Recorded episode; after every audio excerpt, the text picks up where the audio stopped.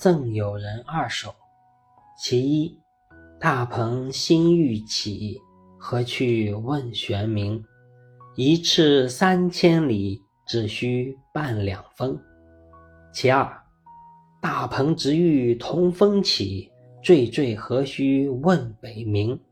一去逍遥三万里，无机从此笑长空。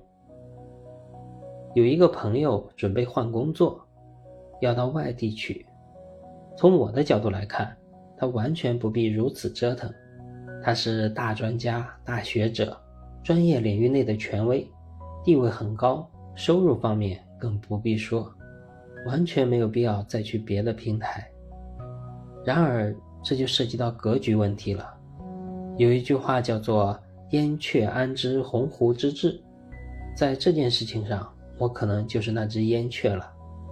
不同的人、不同的性格、不同的际遇等等综合因素的碰撞之下，每个人在每个阶段的诉求都各不相同。或许在他那个层次，做出这样的选择就是理所当然。毕竟脱离了物质层面的束缚之后，人的选择自然可以更多的遵从内心，而且他已经是可以扶摇直上的大鹏。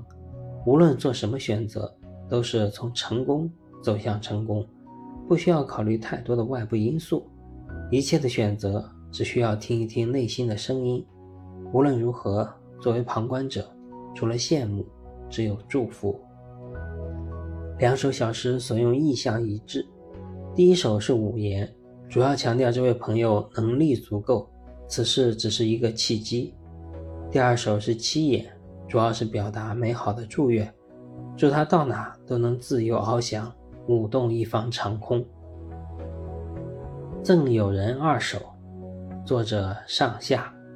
其一：大鹏新欲起，何去问玄冥？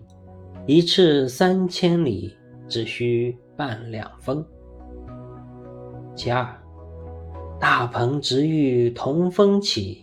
惴惴何须问北冥？一去逍遥三万里，无机从此笑长空。感谢您的聆听，我是上下，期待与您的再次相会，谢谢。